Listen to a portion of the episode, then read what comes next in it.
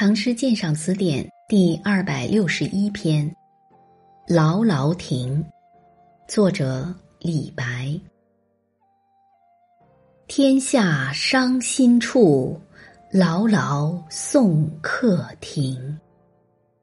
春风知别苦，不遣柳条青。天下伤心处。劳劳送客亭，春风知别苦，不遣柳条青。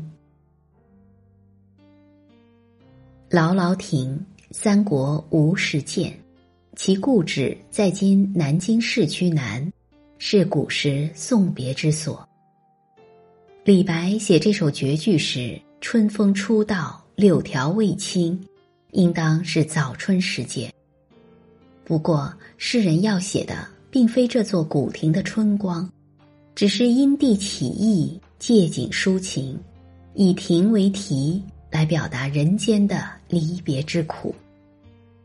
诗的前两句“天下伤心处，劳劳送客亭”，以极其洗练的笔墨、高度概括的手法，破题而入，指点题旨。就句意而言，这两句就是战国楚屈原《九歌·少司命》所说的“悲莫悲兮生别离”，和南朝梁江淹《别赋》所说的“黯然销魂者，为别而已矣”。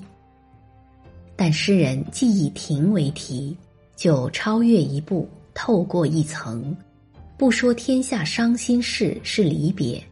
只说天下伤心处是离亭，这样直中渐曲，越过了离别之事来写离别之地，越过了送别之人来写送客之亭，立言就更高妙，韵思就更超脱，而读者自会因地即事，由亭及人。不过。这首诗的得力之处，还不是上面这两句，而是它的后两句。在上两句诗中，诗人为了有力的展示主题，极言离别之苦，已经把诗意推到了高峰，似乎再没有什么话好讲，没有进一步盘旋的余地了。如果后两句只就上两句平铺直叙的加以引申。全诗将纤弱无力，索然寡味。而诗人才思所至，就庭外柳条未青之景，陡然转过笔锋，以“春风知别苦，不遣柳条青”这样两句，别翻新意，振起全篇。这一出人意表的神来之笔，出自诗人的丰富联想。南朝梁刘勰《文心雕龙物色篇》说：“诗人感悟，连累不穷。诗思往往是与联想俱来的。诗人在构思时，要善于由甲及乙，由乙及丙，连累越广，转折和层次越多，诗就越有深度，也越耐人寻味。”古时有折柳送别的习俗，所以一些诗人写离别时，常想到杨柳，在杨柳上做文章。例如王之涣送别：“杨柳东风树，青青家玉河。近来攀折苦，因为别离多。”就是从杨柳生意，构思也很深曲，但就诗人的联想而言。只不过把送别与杨柳这两件本来有联系的事物连在了一起，而在诗中虽然说到杨柳是东风树，却没有把送别一事与东风相连。李白的这两句诗却不仅因送别想到折柳，更因杨柳想到柳眼脱青要靠春风吹拂。从而把离别与春风这两件本来毫不相干的事物连在了一起。如果说王诗的联想还是直接的，那么李诗的联想则是间接的，其联想之意就飞得更远了。应当说，古诗中从送别写到折柳，再从杨柳写到春风的诗，并非绝无仅有。杨巨源《折杨柳》：水边杨柳屈沉思。立马凡君折一枝，唯有春风最相惜，殷勤更向手中吹。写的也具见巧思，但与李白的这两句诗相比，显得巧而不奇。李白是把联想与奇想结合为一的，诗人因送别时柳条未青。无枝可折而生奇想，想到这是春风故意不吹到柳条，故意不让它发青。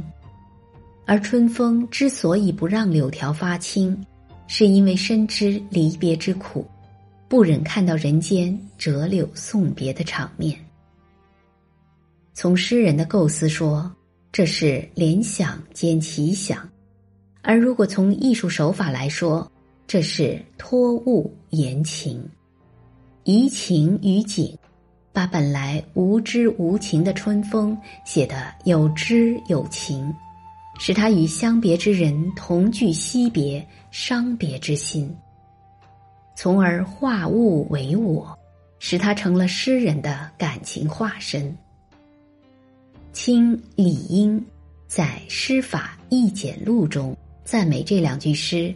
奇景无伦，指出其妙在只字，不遣字，正是一语中的的评论。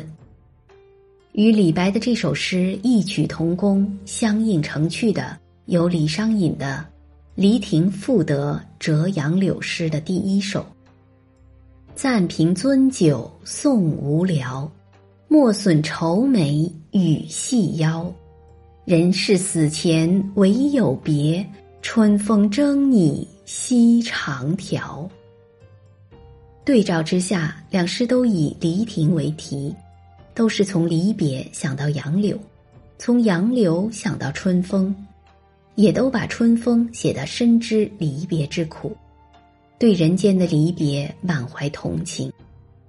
但两诗的出发点相同，而结论却完全相反。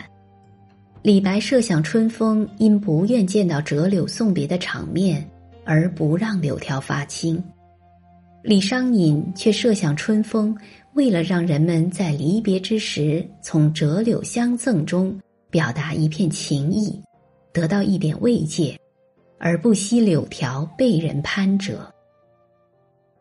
这说明同一题材可以有各种不同的构思、不同的写法。诗人的想象是可以自由飞翔的，而想象的天地又是无限广阔的。本篇鉴赏文作者陈邦彦。